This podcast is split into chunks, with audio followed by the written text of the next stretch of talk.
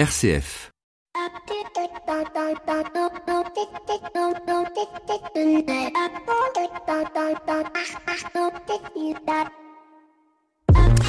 Bonjour à toutes et à tous. La maison brûle et on regarde ailleurs. Il m'était impossible de ne pas ouvrir cet écho des solutions sans évoquer la figure de Jacques Chirac qui pendant près de 40 ans marqua la politique française. Contrairement à beaucoup qui sur les réseaux sociaux se sont étalés en photos et anecdotes sur celui qui fut président de la République de 1995 à 2017, je n'ai jamais rencontré Jacques Chirac, mais j'ai rencontré Jean-Paul II. Je ne sais pas si ça compte, mais en tout cas, c'est une rencontre. Mais ce qui est certain, c'est que grâce à mes nombreux amis qui l'ont rencontré, je n'étais qu'à une poignée de main de Jacques Chirac, comme l'affirme cette théorie qui dit que nous sommes tous au maximum à trois poignées de main de célébrités ou de toute personnalité publique. Depuis 36 heures, tous les médias sont en boucle, les éditions spéciales sortent. J'ai même reçu le lendemain de la mort de l'ex-président français un communiqué de presse d'une maison d'édition m'annonçant la sortie d'un ouvrage sur Jacques Chirac. Ce tombereau d'hommage, comme celle de Johnny ou de tout événement purement médiatique, confine parfois au paradoxe suivant. Est-ce que j'informe pour informer ou est-ce que j'informe pour rendre captif un public qui me permettra de générer l'audience et donc le point de départ de tout marché pour vendre de la pub. Cette question m'est venue quand à 2h du matin, vendredi soir, oui je sais je suis un couche tard, France Info était encore en édition spéciale et qu'un pro de la communication m'affirma de manière péremptoire, tu sais Patrick, les chaînes d'info elles se foutent de la déontologie, ce qu'elles font c'est vendre du temps d'antenne. Et même si ce n'est pas vrai, ce n'est pas totalement faux, la pub étant le business model de ces chaînes. Une réalité tout autre à RCF puisque c'est vous les auditeurs qui financez cette radio et qui nous tous les jours, en toute liberté, de créer des heures de programme comme l'écho des solutions, la matinale RCF. Ça fait du bien et j'en passe. Et comme nous sommes dans les hommages, je souhaiterais rendre un hommage à Martin Ferron qui pendant 8 ans a accompagné et assuré la direction des programmes de RCF. On l'entendait peu, mais il était dans l'ombre, il s'activait pour rendre cohérente cette grille, pour nous encourager, mais aussi pour nous recadrer, nous conseiller, parfois gérer nos mauvaises humeurs. Et sans lui, il n'y aurait jamais eu cette émission, il n'y aurait jamais eu Décoder le solution. Merci Martin pour ta confiance, belle et bonne route à toi. Bienvenue dans l'écho des solutions. L'écho des solutions. Patrick Longchamp. Bonjour à toutes et à tous. Cette semaine, c'est le grand retour de notre Presse Club des Solutions avec nos deux journalistes que vous appréciez, car vous me l'avez dit, et que j'apprécie tout autant, Flavie Depré de Care News. Bonjour Flavie. Bonjour. Et Antonin Amado qui ne saurait tarder de RSE Data News. Bonjour à tous les deux. Donc cette semaine, nous allons aborder plusieurs sujets. La conférence pour le climat, la maison brûle-t-elle, mais aussi euh, faire un écho à la loi euh, qui vient de, d'être promulguée en Californie sur la requalification des conducteurs Uber en CDI. Et puis euh, cette question aussi euh, tout aussi intéressante des problématiques des aidants euh, qui sont une vraie problématique aujourd'hui. Le travailleur social n'est pas très en vogue et pourtant il y a de plus en plus de demandes. Alors on va voir ça avec vous. Quelles analyses, quelles pistes de solutions sera au programme. Mais on commence tout de suite par vos coups de cœur et votre coup de gueule de cette semaine. RCF, l'écho des solutions. Voilà, on retrouve donc nos deux journalistes de notre Presse Club des Solutions, euh, Flavie et Antonin. Bonjour donc à tous les deux. Je viens de vous saluer, mais je vous resalue à nouveau. Bonjour à tous. Euh, on va commencer directement avec les coups de cœur et, et, et les coups de gueule. Euh, honneur aux dames. Euh, Flavie, c'est quoi votre coup de cœur? C'est quoi votre coup de gueule? Ouais, aujourd'hui dans fois- le domaine euh, dans notre domaine qui nous intéresse Alors j'ai oublié mon coup de gueule. Mais une fois Mais ça coutume, c'est bien. Donc Mais c'est deux- bien, c'est deux bien. On va commencer par quelque chose de positif. Donc votre coup de cœur alors. Euh, ah bah du coup j'en ai deux. Eh ben allez-y, allez-y, allez-y. On a Super. Eh ben, absolument. allez-y. Euh, Ah. bah, moi, je, moi, je propose qu'on fasse un échange Tu de, t'as le coup de deux coups de gueule contre deux coups de cœur. Ok, non, de votre part, Antonin, je suis pas très très étonné, mais Alors euh, allez-y, Flavie. le premier coup de cœur, je crois que j'en ai déjà parlé, c'est Oden. C'est une marque de cosmétiques qui est made in France. Euh, c'est fait à partir de, de cosses, de, de graines ou à partir de, de pépins. Et euh, c'est hyper chouette. C'est une maman et sa fille qui ont monté ça. Et euh, ça se trouve dans tous les Naturalia et en ligne. Et voilà. Pour l'aspect pratique, au départ, je pensais vraiment que j'allais ressembler à une tartine beurrée parce que c'est de l'huile, quoi. Mais en fait, pas du tout. Je, je- je tiens à rassurer, euh, c'était l'instant blogueuse. Euh, je tiens à vous dire que ça fonctionne et que voilà. Et c'est vraiment chouette et c'est un projet et familial et français et, Et, et écolo. familiale, elle se, comment est-ce que vous, avez, vous connaissez un peu l'histoire d'Oden? Comment ces deux Alors, c'est la, la- Laurence travaillait, euh, je peux le dire, pour le Rameau, Ouais. euh, qui est un think tank sur, Ouais, sur, la vie associative, l'intérêt général, etc. Et sa fille, euh, Marion, je crois, est ingé, en fait. Donc c'est peut-être je me demande si c'est pas elle qui a eu l'idée, sa maman l'a rejoint. Enfin, bref, elles sont euh, super chouettes et surtout elles ont choisi si elles se déploient de toujours euh, procéder en localisation euh, rapprochée. Mhm. Donc si un jour il y a un Oden États-Unis, ça sera made in USA et pas made in France. Mhm. L'idée, c'est de, c'est de dupliquer sur les territoires et, et pas de, Bah, de souhaite. transférer, euh, non mais le, le- la matière première Oui, qui voilà, vient de France sur un autre pays et de vraiment mettre en valeur chacune des terri- chacun des territoires. Exactement. Super. Donc ça c'était c'était- voilà, je trouve ça très chouette. Antonin.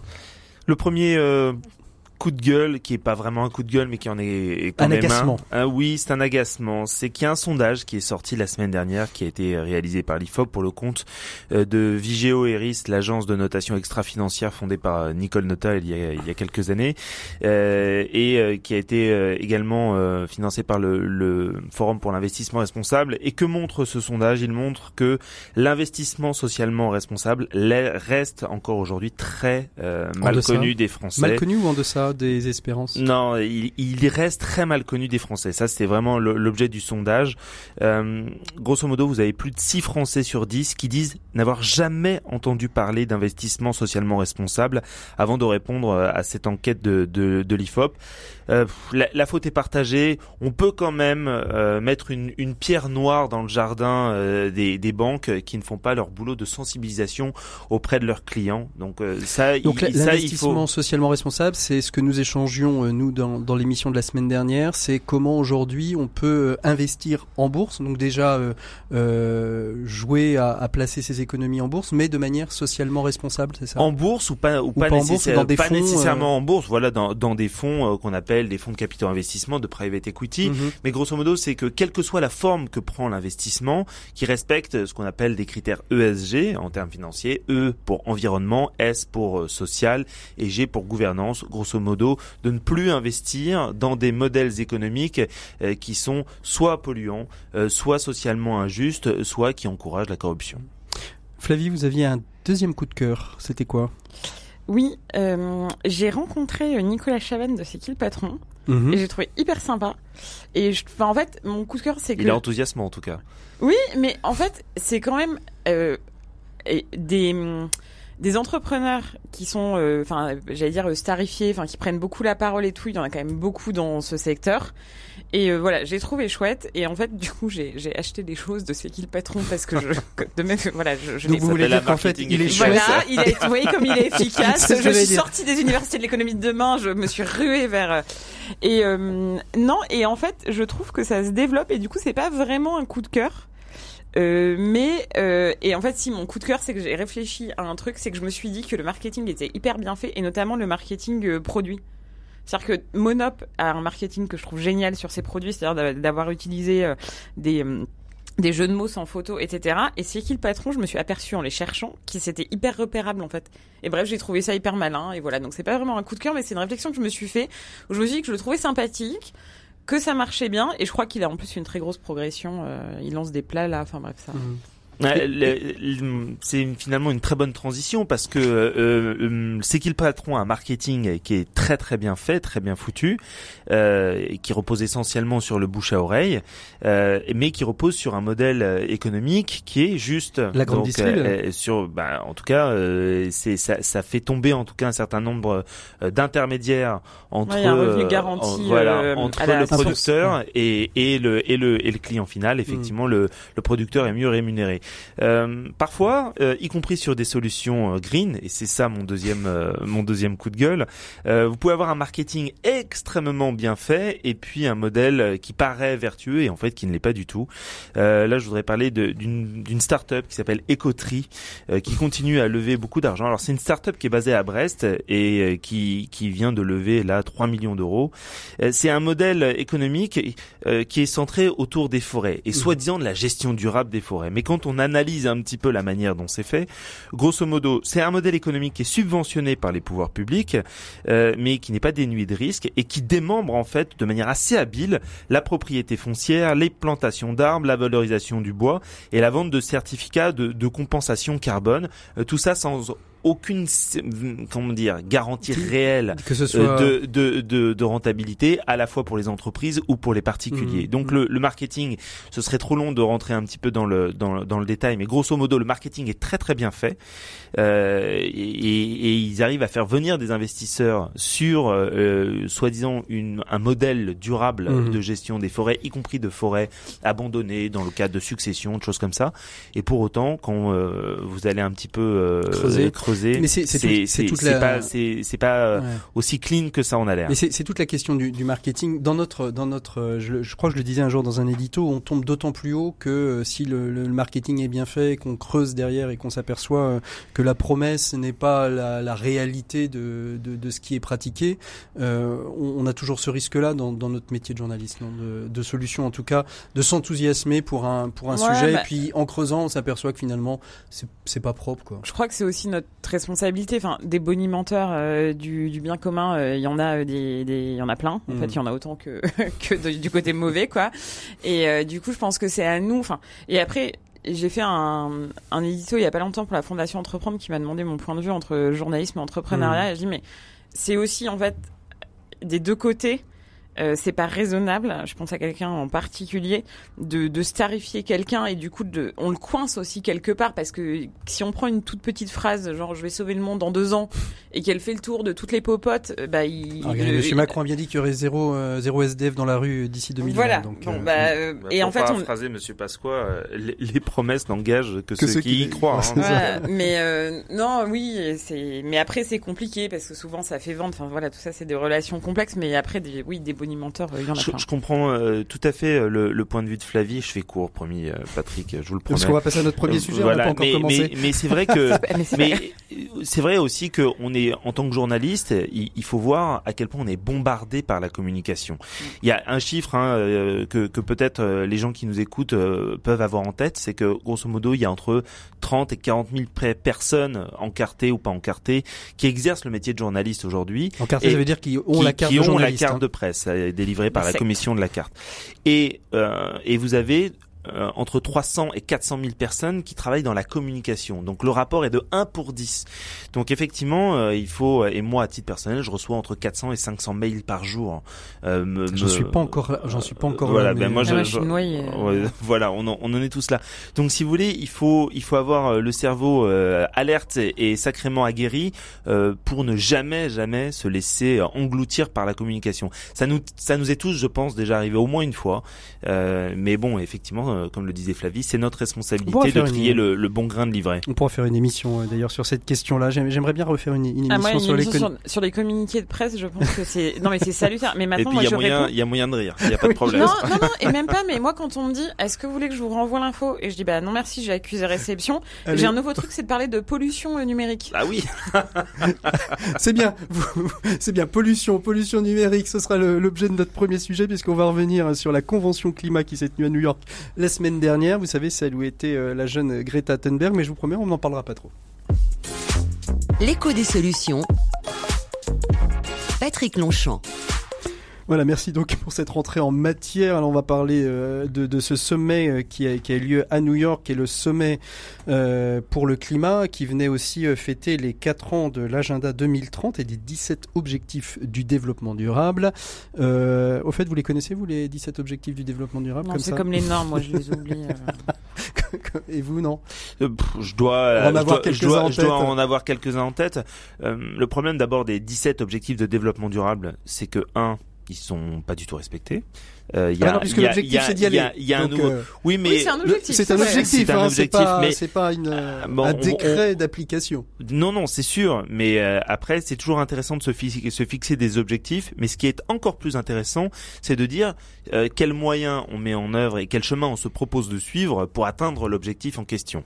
Je, je pense qu'aujourd'hui, le, le, chemin est finalement plus important que le que le que le but. On, on, y, on y ça, ça c'est la première chose. Et la deuxième chose, c'est que les objectifs de développement durable n'arrêtent pas de se chevaucher. C'est-à-dire que quand vous parlez euh, d'environnement sain, vous parlez d'environnement, etc. Donc, à un moment donné, il y en a 17, il y en a sans doute quelques-uns en trop. Mais d'ailleurs, c'est quand, quand on lit un peu la, la, la documentation euh, sur les 17 objectifs du développement durable, il les présente bien comme étant des objectifs intégrés les uns aux autres et que c'est très difficile, en effet, car souvent les, les uns et les autres se, se, se chevauchent. Pourquoi en avoir fait 17 alors? Eh bien, pour pouvoir donner des pistes et justement continuer à développer en, en toile d'araignée tout ça. Vous avez suivi un petit peu, vous, la, la conférence sur le climat, Flavie Vous avez pu voir des choses, euh, Antonin? Moi, j'ai suivi attentivement. Non, moi beaucoup moins. Donc, euh, je, te laisse, je te laisse commencer. Antonin, euh, cette, qu'est-ce qu'on en ressort finalement de cette, cette convention sur le climat? D'après ce que j'ai lu, pas grand-chose en fait. Voilà, c'est terminé. C'est Non, c'est pas tout à fait terminé. Euh, c'est assez différent si vous regardez euh, les faits ou si vous discutez avec des gens qui étaient sur place. À titre personnel, j'étais pas, je, je n'étais pas sur place, mais je connais beaucoup de gens qui y étaient. Euh, les gens qui sont qui sont revenus de New York étaient assez enthousiastes en disant euh, là on a senti qu'il y avait une vraie mobilisation, que les gens étaient convaincus, qu'ils essayaient de trouver des solutions. Et c'est des gens que je connais. Parmi parmi eux certains sont sont des amis. J'ai a priori confiance en eux. Euh, donc je, je ne mets pas leurs paroles en doute. Néanmoins, quand vous regardez de manière assez froide euh, le, le, ce, qui, ce qui résulte de cette euh, de cette conférence. Pas grand chose. Pas grand chose. Vous avez euh, le secrétaire général des Nations Unies, hein, euh, Monsieur Gutiérrez, qui a affirmé qu'on était très très loin de tenir les engagements qui avaient été pris lors de la COP 21 et qui a abouti à la à l'accord de Paris en 2015. Et une fois que vous avez dit ça, ben tout est dit si vous voulez quoi. Ouais. Le si vous voulez, aujourd'hui on est euh, sur euh, comment, comment dire? C'est comme si on était monté euh, en haut du plongeoir de, de 7 mètres, euh, qu'on savait qu'il y avait la piscine en dessous et qu'il va bien falloir. Il, elle est à moitié remplie euh, et, et, on sait qu'il va il va falloir qu'on plonge. On sait que la fenêtre, euh, on sait que le périmètre dans lequel on, on peut plonger sans se faire mal euh, est en train de, de, de, se réduire parce que la piscine est en train de se vider et plus on tarde et plus on risque de se faire mal. Et Mhm. pourtant et pourtant on a peur et on ne saute pas. Voilà un peu l'état dans lequel on, on se trouve aujourd'hui.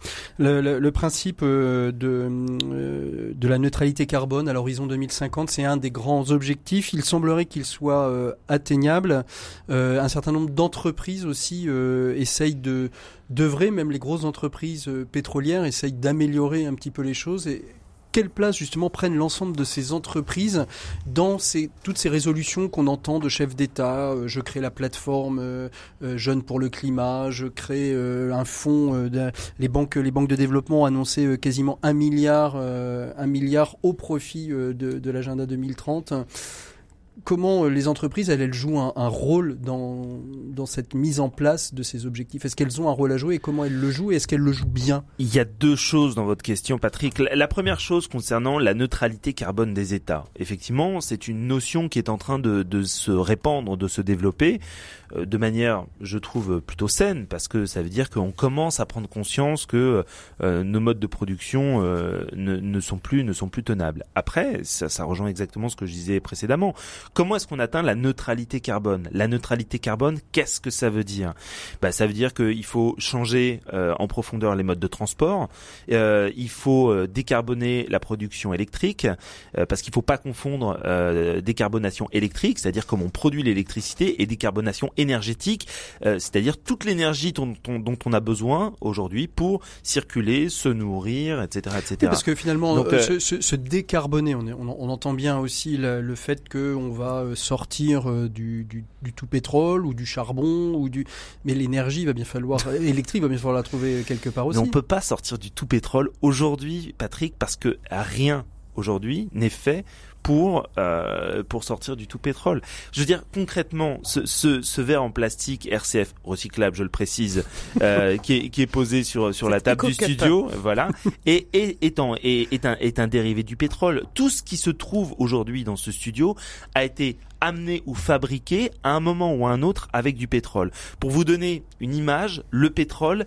c'est c'est le c'est le système nerveux du du de, de- De la du- planète, du, hein, système économique, économique. de la planète aujourd'hui. Et donc, euh, Antonin, deuxième partie de cette question, justement, alors quelle place pour les entreprises euh, aujourd'hui dans l'action euh, euh, de- pour l'engagement pour le climat? Ce qui est intéressant, c'est que quand vous discutez avec des responsables publics, euh, j'ai échangé notamment euh, de manière informelle avec des, des, ministres il y a une quinzaine de jours, euh, et puis euh, avec des entreprises qui étaient présents au même endroit, les deux parties se regardent un peu en chien de faïence. Les, le, la puissance publique dit vous avez une réglementation euh, qui vous permet d'avancer, ayez des initiatives, avancez et on vous soutiendra. Et puis de l'autre côté, vous avez des entreprises qui disent nous, on est prêts. Faites une réglementation qui soit plus dure et, euh, et, et nous, on s'y conformera parce que c'est dans l'ADN de l'entreprise euh, d'être d'être euh, d'être plus performante, euh, voilà. Mais on peut pas y aller tant que vous faites pas une réglementation parce que sinon, il va y avoir une distorsion de concurrence mmh. par rapport à nos à nos, nos nos concurrents, des entreprises concurrentes, notamment celles qui, qui n'évoluent pas au sein de l'Union européenne, dont les règles environnementales ne sont pas les mêmes qu'en Asie, en Amérique, voire euh, voire en Afrique. Même si l'Afrique c'est quand même une, une autre une autre question. Et donc on, si vous voulez, on se retrouve avec des des entreprises qui à un moment donné disent bah, nous on est prêt à y aller, pas toutes hein, je, je, je vous rassure ou je, je, vous inquiète, euh, mais il y a quand même un certain nombre d'entreprises mmh. qui disent nous on est prêt à s'engager sur la neutralité carbone avec des plans quinquennaux à 5 ans, à 10 ans, à 15 ans. On peut penser par exemple à, une entreprise un peu exemplaire de ce, de, de ce point de vue-là, c'est Schneider Electric par exemple. Euh, vous avez euh, L'Oréal qui est en train de travailler sur euh, cette question de la neutralité carbone. Eux, ils savent euh, qu'ils partent de loin parce que, euh, notamment sur le transport et le packaging de, l'ensemble de leurs produits. donc voilà, mais vous avez des entreprises qui sont conscientes et qui sont prêtes à aller là-dessus et qui réclament aujourd'hui au pouvoir public d'aller plus loin. Et la puissance publique, elle, ne dit pas euh, ok, euh, Banco, elle, se retient en disant oui, mais, euh, mais on, on veut pas être, on veut pas être, euh, là, vous nous, on veut pas tuer le business. Là, vous nous dites finalement les deux se regardent en chien de faïence, les les unes disent, les uns disant vous avez la réglementation, les autres disent oui, mais on a on n'a pas tout ce qu'il faut. Et, et quelles sont aussi la place pour les entreprises à l'expérimentation? C'est simplement dire nous on va faire je l'ai entendu et je l'ai, vu donc je, de, de chefs d'entreprise me dire bah nous on fait et puis comme ça fonctionnera bah de toute manière on proposera ce que ça devienne la norme. C'est, peut-être ça le, le, le, chemin à prendre pour, euh, pour les entreprises. C'est peut-être ça effectivement le, le, chemin à prendre. Je sais par exemple que euh, vous avez Nestlé qui est en train de développer euh, une R&D, euh, donc son, une recherche et, et, et, du, et du, développement euh, qui est euh, centré sur euh, justement la neutralité carbone. Donc effectivement, vous avez des initiatives. Le, le, le tableau n'est pas entièrement noir. Mhm. Je suis je suis d'accord avec ça. Après, euh, il faut pas confondre des initiatives et puis la norme. À mon mmh. avis, euh, il y, y, a loin euh, de la coupe aux lèvres euh, là sur ce sujet précis. Mmh. Sauf qu'aujourd'hui, on peut peut-être démontrer que des initiatives peuvent devenir normatives si elles fonctionnent déjà à petite échelle, de démontrer qu'on peut peut-être arriver à, à, des choses qui puissent être mise sur l'ensemble d'un territoire. On le voit à travers, je pense à la fondation Amipi euh, avec le, le, travail par l'insertion par le travail des personnes handicapées cognitives, ou euh, la société Armor qui fait des chaînes de production euh, euh à la fois tenues par des personnes en situation de handicap et des personnes valides, où les deux publics se, se rencontrent. Là où aujourd'hui on a peut-être tendance à mettre les ESAT d'un côté, les, les, personnes d'un côté. Donc aujourd'hui il y a, y a, des je, choses qui se font, je, je et, ne, et, on a l'impression que c'est toujours de l'expérimentation. Mais je conteste, mais je conteste absolument rien de, de, de, ce que vous venez de dire, Patrick. Le problème, c'est que ça n'est pas la norme. Bah, aujourd'hui, aujourd'hui, aujourd'hui, euh, quelle est la, quasiment la plus grosse marque d'habillement en France? Je vous pose la question. Qui vend le plus en France? Qui vend le plus en France? Bah, J'imagine un H&M ou un Zara. Pas du tout. Qui habille? Qui habille 10 millions de personnes en France aujourd'hui? Et qui habille, qui propose des, des tarifs absolument, euh, absolument euh, euh, petits. Bah, c'est incroyable. Ils ont développé un savoir-faire extraordinaire. Euh, voilà. Si on veut faire bouger, par exemple, le secteur de l'habillement, il faut que un acteur majeur qui en plus travaille à l'étranger, enfin qui habille, ça pèse mmh. de mémoire. Faudrait vérifier ce chiffre, mais je crois que ça pèse 2 milliards de chiffres d'affaires chaque année. Hein, donc c'est absolument colossal. Euh, ils opèrent en Russie, ils opèrent dans d'autres pays d'Europe, etc. Mais si on veut faire bouger vraiment les choses, il faut faire bouger des acteurs comme Kiabi par exemple sur l'habillement. Et finalement, euh, des, des, le, que le secteur du luxe a un pouvoir d'entraînement, c'est vrai que euh, vous ayez des, des petits euh, des, des, petits producteurs euh, de textiles en France ou en Europe qui développent des, des process qui sont vertueux, c'est vrai. Mais si on veut vraiment faire bouger les choses, c'est Kiabi qui qui qu'il faut faire bouger. La bonne nouvelle, et peut-être que vous lirez ça bientôt dans, dans RSE Data News, c'est que apparemment c'est le cas. Flavie, vous vouliez réagir, je vous ai vu tout à l'heure, mais Antonin a beaucoup parlé. Mes excuses. Euh, non, bah, Je en fait, moi, c'est- je pense que c'est un pont entre vous deux. Moi, je fais toujours très attention quand je parle de ces sujets-là à, à mon spectre qui me fait manquer d'objectivité. Euh, euh, je suis parisienne, euh, trentenaire, euh, je travaille dans l'ESS, donc j'ai toujours l'impression soit que ça va pas du tout bien, soit que ça va très bien. C'est-à-dire que chez moi, rien n'est jamais gris.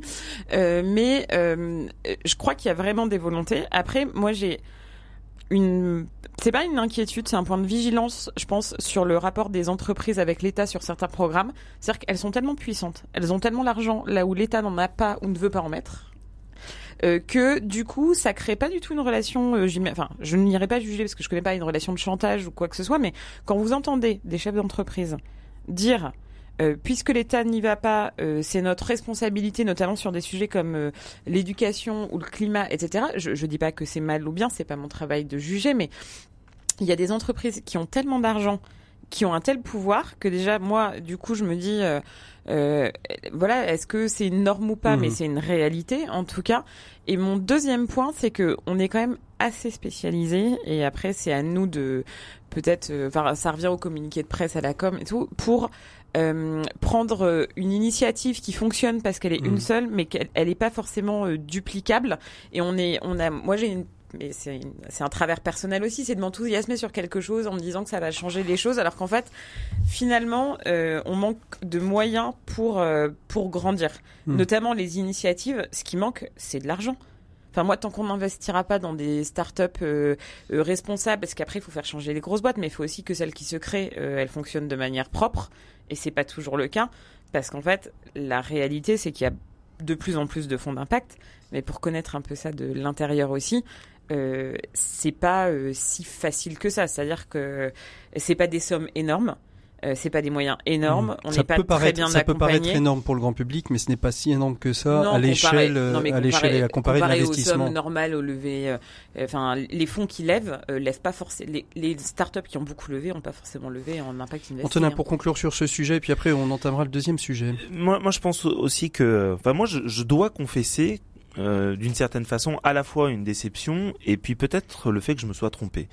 Euh, il y a quelques années, je me suis dit la la, la puissance publique s'est condamnée elle-même euh, d'une certaine façon à une forme d'impuissance sur ces questions-là et Évidemment que les entreprises vont bouger. Et pourquoi est-ce que ces entreprises vont bouger, euh, qu'elles soient petites, moyennes ou grandes Parce que de toute façon, leur survie économique dépend de euh, ce dépend de ce de, du fait de s'adapter à, ce nouveau paradigme qui est notamment le, changement climatique.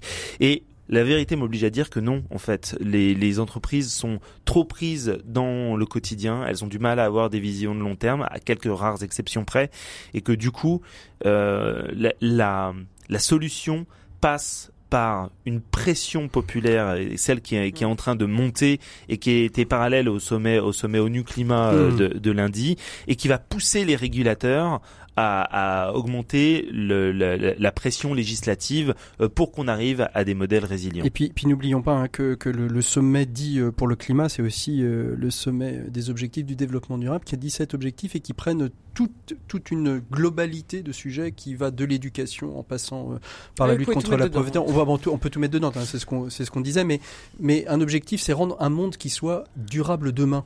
Dans, toute sa, dans toutes ses composantes. Dans toutes ces composantes, le problème, si vous voulez, des, des objectifs de développement durable, euh, qui ont beaucoup de, de vertus, hein, par ailleurs. Mhm. Je, je, je ne veux pas euh, noircir le tableau là encore.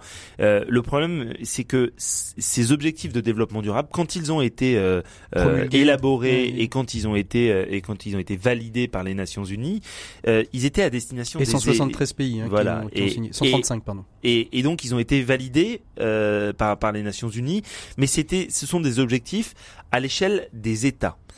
Et là où moi je suis nettement plus dubitatif, c'est que vous avez un certain nombre de, personnes, notamment des cabinets de consultants internationaux, etc., qui sont dit mais tiens, qu'est-ce qu'on va faire? On va essayer de tirer en fait euh, ce, référentiel des objectifs de développement durable euh, pour en faire un, nouveau, une nouvelle référence pour les entreprises.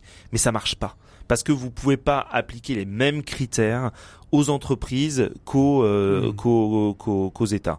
Et si vous voulez, euh, du coup, pour les entreprises, ça rajoute soit une contrainte, soit un élément de communication qui fait Et que le- ça, ça- ça crée un peu du brouillard. Et en tout cas, ça fait clairement pas Et, avancer les et- choses. et en substance aujourd'hui, si on regarde le, le baromètre des, du- des- des solutions du développement durable publié par Convergence, c'est les entreprises qui, se sont le, qui sont le plus au courant de ces 17 objectifs, qui le sont le plus appropriés par rapport au grand public et, euh, et, et aux États aujourd'hui. C'est la conclusion de ce baromètre. C'est la conclusion de ce baromètre. Euh, après, euh, en, en quoi est-ce que c'est utile sur la matérialité des choses? Je- Moi, j'ai un, gros doute, mais je ne demande qu'à être démenti. Mhm. J'espère être démenti euh, dans, dans les années qui viennent. Bon, donc en substance, euh, la maison continue à brûler, mais les regards euh, commencent à être convergents. On a commencé à tourner un petit peu les yeux et à, et à prendre conscience de, de ça pour faire un Et pendant ce temps-là, la boutique reste ouverte. Et la boutique reste ouverte. Allez, une petite virgule. Deuxième sujet, on va parler des aidants. RCF, l'écho des solutions.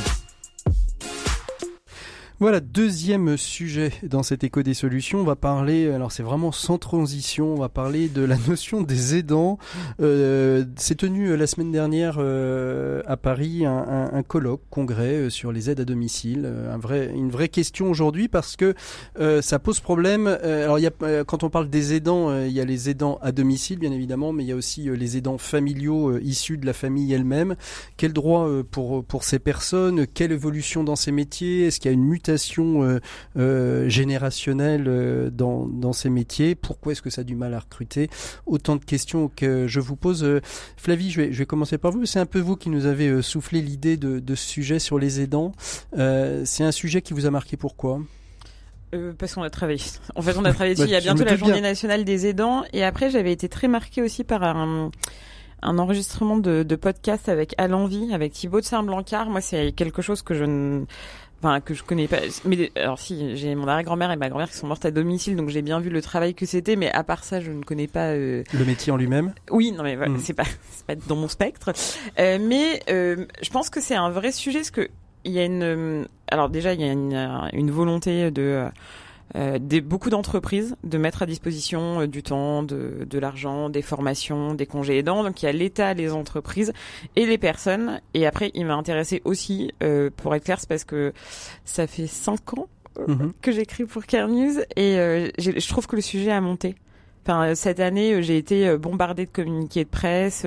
Il y a une vraie montée en compétence aussi sur la prise de parole. On est sorti du euh, la souffrance personnelle sur un vrai sujet de société. Donc voilà, c'était. Je trouvais Mhm. ça intéressant d'en parler parce que ça concerne beaucoup de gens. Et puis on voit aussi une, une, une- une évolution hein, de ces métiers, euh, de ces métiers dits du social. Euh, il y a quelques années, on était dans le social comme quand on était, comme dans des familles d'instituteurs ou de professeurs des écoles, c'est quasiment héréditaire. Et puis aujourd'hui, on voit de plus en plus de jeunes quitter, euh, je mets entre guillemets euh, pour ne pas choquer nos auditeurs, euh, mon job à la con pour aller retrouver du sens et aller vers ces métiers, ces métiers du social. Non, vous n'êtes pas d'accord? Bah, franchement, peut-être.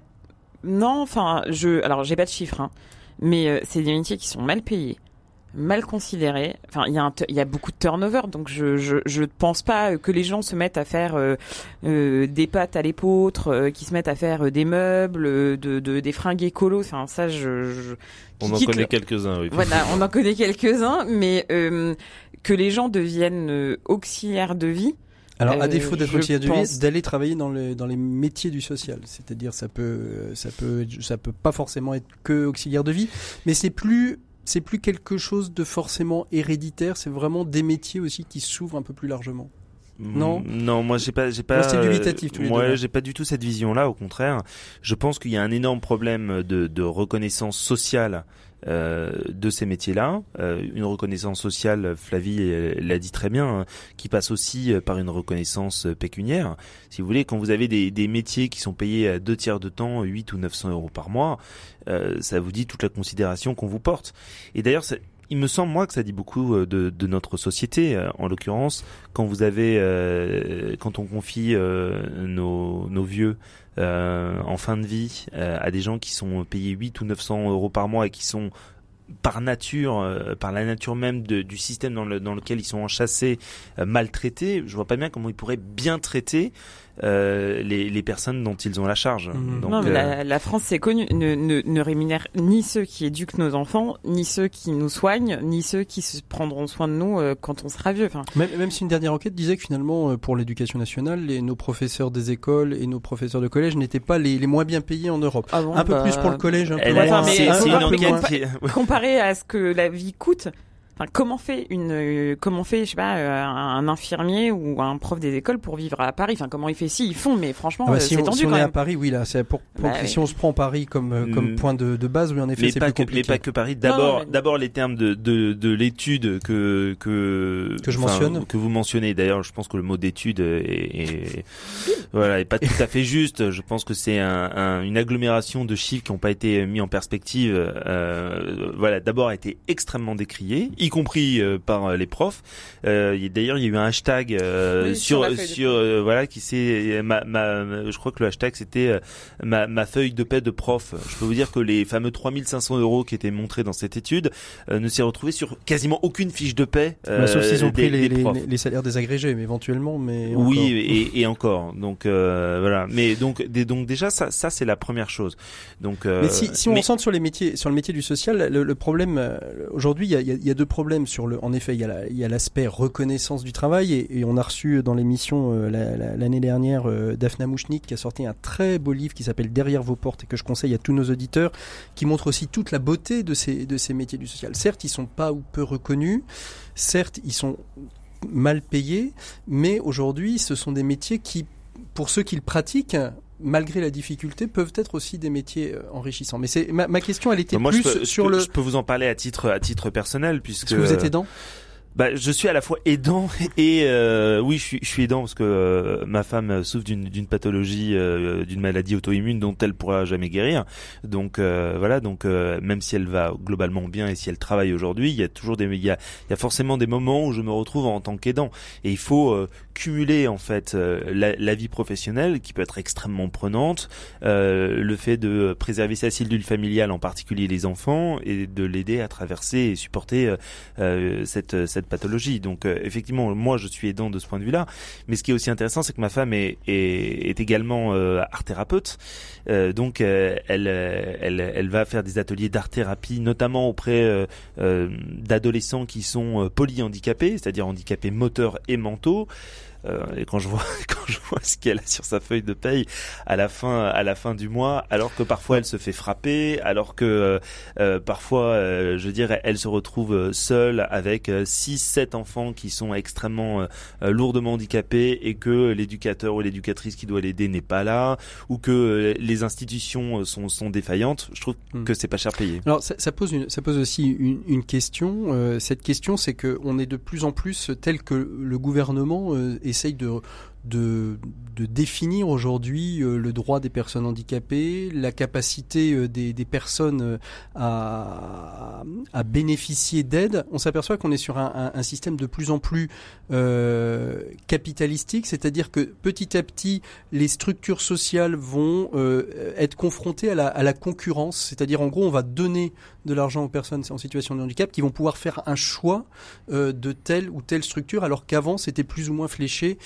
par les, les, structures sociales. Est-ce que c'est pas, c'est pas, est-ce que à la fois c'est pas un avantage pour recréer de la concurrence et peut-être améliorer les salaires des meilleurs, mais est-ce que c'est pas aussi un, endroit pour détruire tout le réseau social euh, actuel? Flavie. Voilà, c'est pas un sujet que je connais particulièrement bien, mais après moi il y a des choses qui me euh, qui me choquent. Enfin, par exemple que euh, bon là ça commence à aller mieux, mais que les, droits des, aidants euh, euh, appartiennent aux entreprises.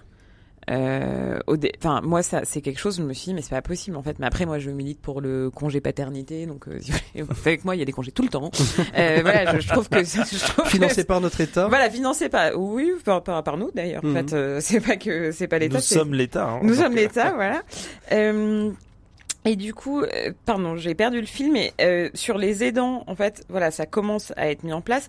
Et après, sur la concurrence entre institutions, en fait, il y en a déjà tellement peu. Euh, je peux vous parler que de ce que je connais, par exemple, sur l'autisme. quand vous êtes maman d'un gamin autiste, vous êtes ou papa, vous êtes aidant ou aidante à c'est un temps plein en fait parce qu'il n'y a mmh. pas assez de choses. Donc, en fait, mettre en concurrence alors qu'il n'y a pas assez, euh, je trouve que ça commence. Enfin, on prend pas le problème dans le bon sens, quoi. Euh, et, mais bon, puis, si, et puis, si vous voulez, je, ne gouverne pas. Et, et, je pourrais aller dans le sens de, que, de ce que dit Flavie. Si vous voulez, c'est-à-dire que on a organisé euh, un démembrement euh, de, des, des, services publics, notamment des services publics de la santé. Vous avez combien, euh, vous, euh, Flavie mmh. parlait d'enfants autistes, combien d'enfants, combien de, de familles d'enfants autistes ont dû déménager, quitter la France et notamment aller en Belgique ou en Suisse au Canada, ou au Canada pour pouvoir faire en sorte que leurs enfants soient pris en charge dans des conditions acceptables dans des institutions spécialisées. Je veux dire, c'est qu'il y a quand même quelque chose qui ne, qui ne fonctionne pas. Donc, si vous voulez, d'un côté, on se retrouve à avoir euh, des, des, un service public qui est défaillant, et comme le service public est défaillant, on dit ah mais en fait c'est le service public qui ne fonctionne pas, et donc du coup on va euh, passer sur un système notamment de financement euh, de, de, de, financement impact, euh, etc. Mais en fait mm. c'est c'est finalement c'est c'est décaler le problème. Le problème c'est comment est-ce que, euh, la, la, société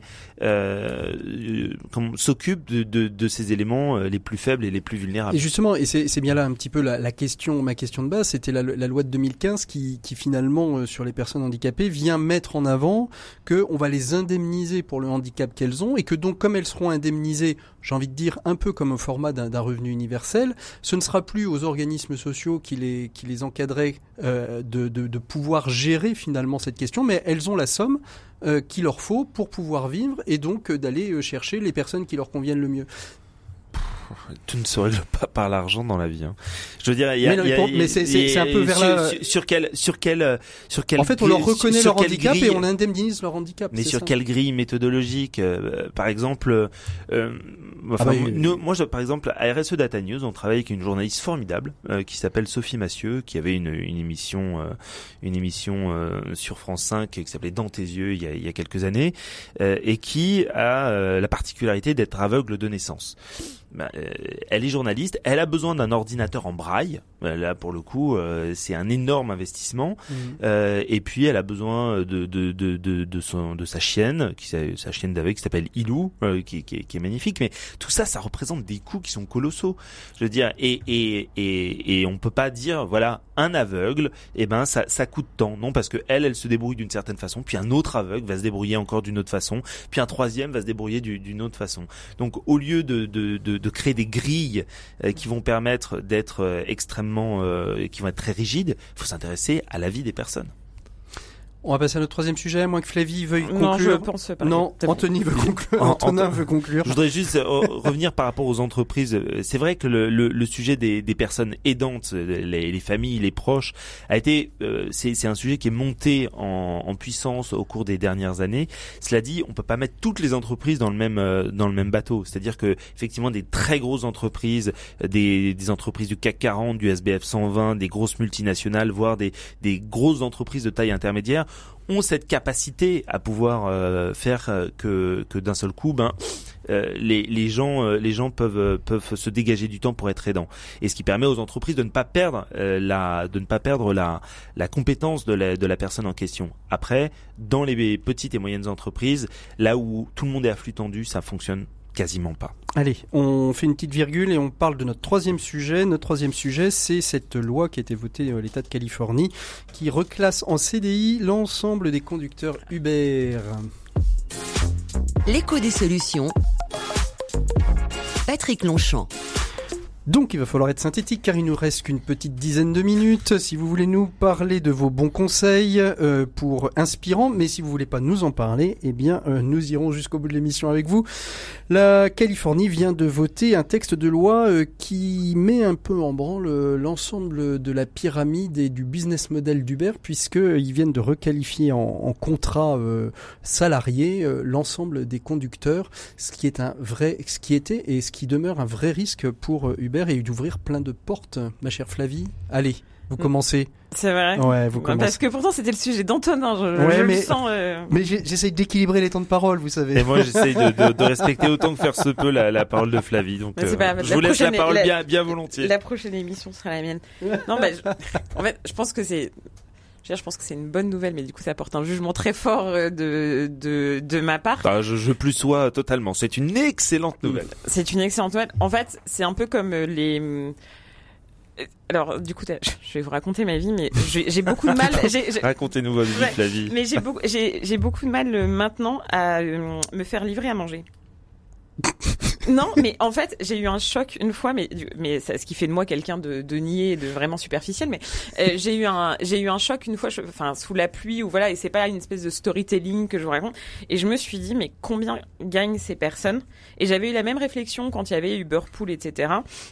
Et je me suis dit, mais de même qu'on parlait de comment on traite les gens euh, qui nous soignent, qui nous éduquent, je me dis, mais tout ne peut pas être que pécunier et en fait il faut reprendre je pense la conscience que déjà euh, bon bah quand on a euh, une trentaine d'années et qu'on est en bonne santé on peut aussi avoir mmh. des jambes et voilà et qu'ensuite on ne peut pas tout commander comme ça et tout ubériser et je pense que voilà moi j'ai trouvé ça enfin je pense que j'ai sauté dedans parce que c'était pratique parce que c'était facile et du coup d'un point de vue personnel je j'ai dramatiquement réduit ma consommation de tout ce qui touchait de près ou de loin à ce genre de système. Mhm.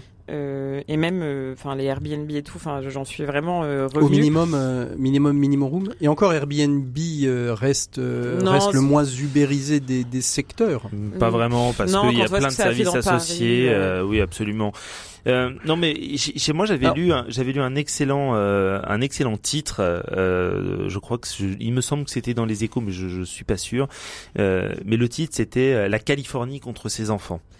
Et, et j'ai trouvé que c'était parfait comme euh, comme titre parce que c'est euh, dans ce creuset là euh, où, où, sont, se sont créés tous ces se sont créés toutes ces, ces, plateformes numériques qui sont censées nous faciliter la vie et créer d'une certaine façon, on va dire, de, de, de, nouveaux métiers, une nouvelle façon de travailler, etc.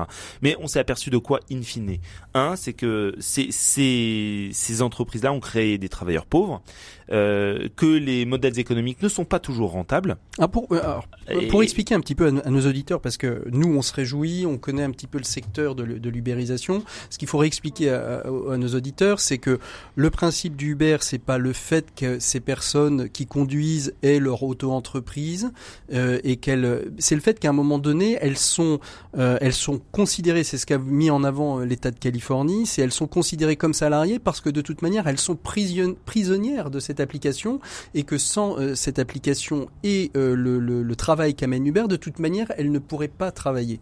Et elle travaille en deçà et en dessous d'un prix moyen, euh, d'un prix de salaire minimum euh, convenable, j'ai envie de dire, pour chaque personne pour pouvoir vivre. C'est ça qui fait réagir l'État de Californie. Bien sûr, mais non seulement ça, mais également aussi euh, que c'est le, le, côté, le côté, je, je, ne trouve plus le mot évidemment, mais le, le, côté dictat en fait de la, de la, de le côté tout puissant de, de la plateforme par rapport aux gens qui travaillent pour elle. Parce que par exemple, vous pouvez avoir quelqu'un qui a travaillé très bien pour Uber pendant un un an, un an et demi, deux ans, et puis d'un seul coup va être déconnecté de la plateforme, donc va perdre l'intégralité de, de, ses revenus, alors même que euh, elle ne sait même pas ce qui se passe mmh. et que il y aura pas d'indemnité, il y, aura pas d'explication.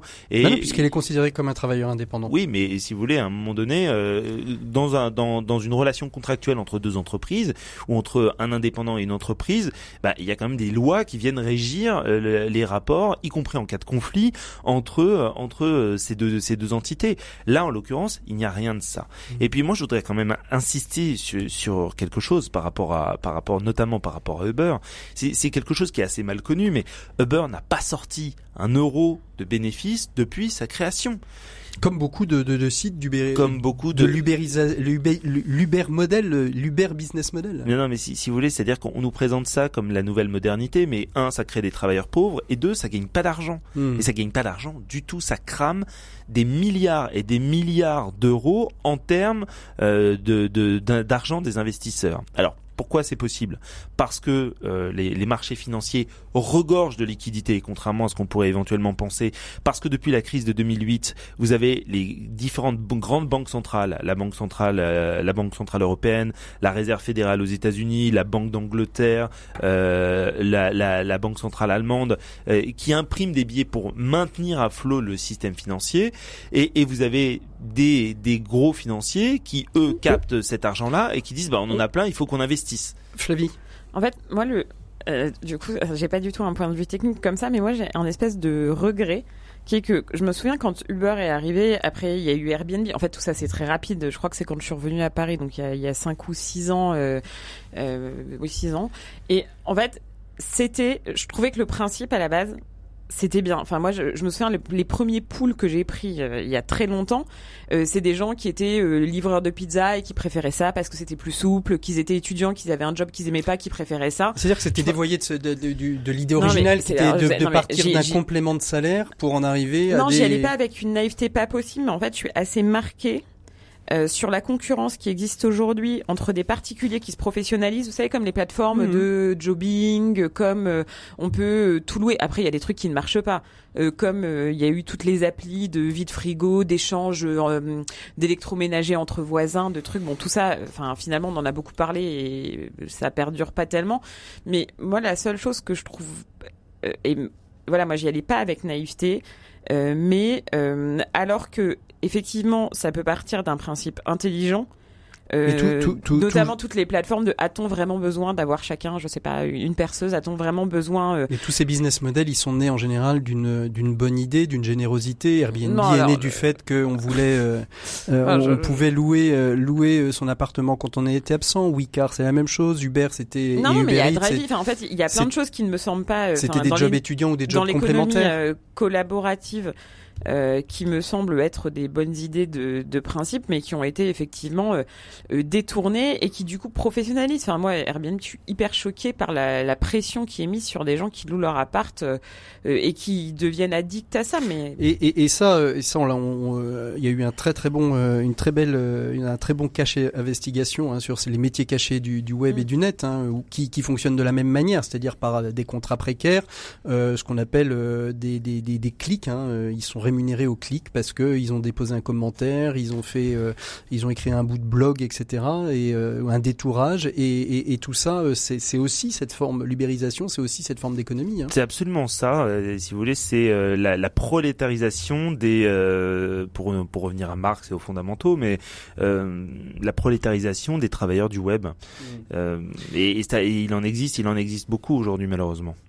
Alors, moi, j'aimerais bien qu'on on parle. Il y, a, il y a une petite solution que que, je- que, que j'aime bien, euh, dont j'ai parlé dans une chronique l'année la- l'année dernière, qui est Isaït. Je ne sais pas si vous en avez entendu parler les uns et les autres. Oui, hein, un petit peu, oui. qui utilise ce système euh, finalement de, de contrats hyper précaires euh, pour pouvoir accompagner les pays en voie de développement, où de fait la main-d'œuvre est, un peu moins chère que dans les pays euh, industrialisés, et qui permet vraiment de, remettre à pied euh, des familles, à remettre en place euh, une économie dans une famille là où il n'y en avait pas. Franchement, c'est, je vois le principe. Hein, je, je, pense quand même que on, trouve un, un petit effet collatéral positif à une situation euh, qui, euh, par ailleurs, euh, n'a apporté que des dérèglements, qui n'a pas fait ni la preuve de sa modernité ni la preuve de sa rentabilité. Et pourtant, c'est des métiers euh, dont, ces, entreprises ont besoin. C'est-à-dire que qu'elles les aient en contrat précaire ou- qu'elles les aient en contrat salarié, de toute manière, euh, ces entreprises que sont euh, les GAFA ont besoin de, ces micro-tâches réalisées au quotidien pour détourer des photos de produits, pour pouvoir écrire des, commentaires positifs ou des, réglementations. Enfin, toutes ces petites tâches D'abord, euh, on se pose pas du tout la question du, du, du poids environnemental euh, que peut avoir euh, toute cette économie-là, parce que hmm, un clic n'est pas neutre d'un point de vue carbone. Donc déjà ça c'est la première chose. Euh, je suis pas sûr que les GAFAM euh, aient réellement besoin entre guillemets de ces fameux euh, Mm. clics euh, positifs. Ça, je pense que euh, c'est une notion euh, qui, qui qui serait largement largement questionnable. En tout cas dans, dans ce que peut être un futur désirable aujourd'hui. Euh, et puis, in fine, euh, entre des, des salariés, quelle que soit leur place dans le monde, et des travailleurs précaires, euh, moi je préférerais toujours, même si on s'appelle Google ou Facebook ou Twitter ou LinkedIn ou que sais-je, je préférerais toujours euh, que ces gens-là utilisent des, des, des salariés euh, et, et qu'elles respectent leurs droits. Merci beaucoup à tous les trois, euh, à tous les deux, pardon, je m'inclus dedans. Merci à nous Merci trois. Patrick. d'avoir été euh, les d'avoir été les invités de ce premier Presse Club des solutions. On se retrouvera bien évidemment dans un mois. La semaine prochaine, on va aborder un sujet qui, je- qui me tient tout particulièrement à cœur, qui est le biomimétisme. Quel impact sur notre société, sur notre économie euh, Non, Antonin, vous le gardez pour la semaine prochaine. Je ne dis pour rien, le mois je prochain, rien, mais je, je sentais que vous aviez une info. Vous êtes prêts On en parlera la prochaine fois. En tout cas, je vous souhaite à tous et à toutes une très très belle semaine, une très belle soirée à l'écoute des programmes de RCF. À la semaine prochaine.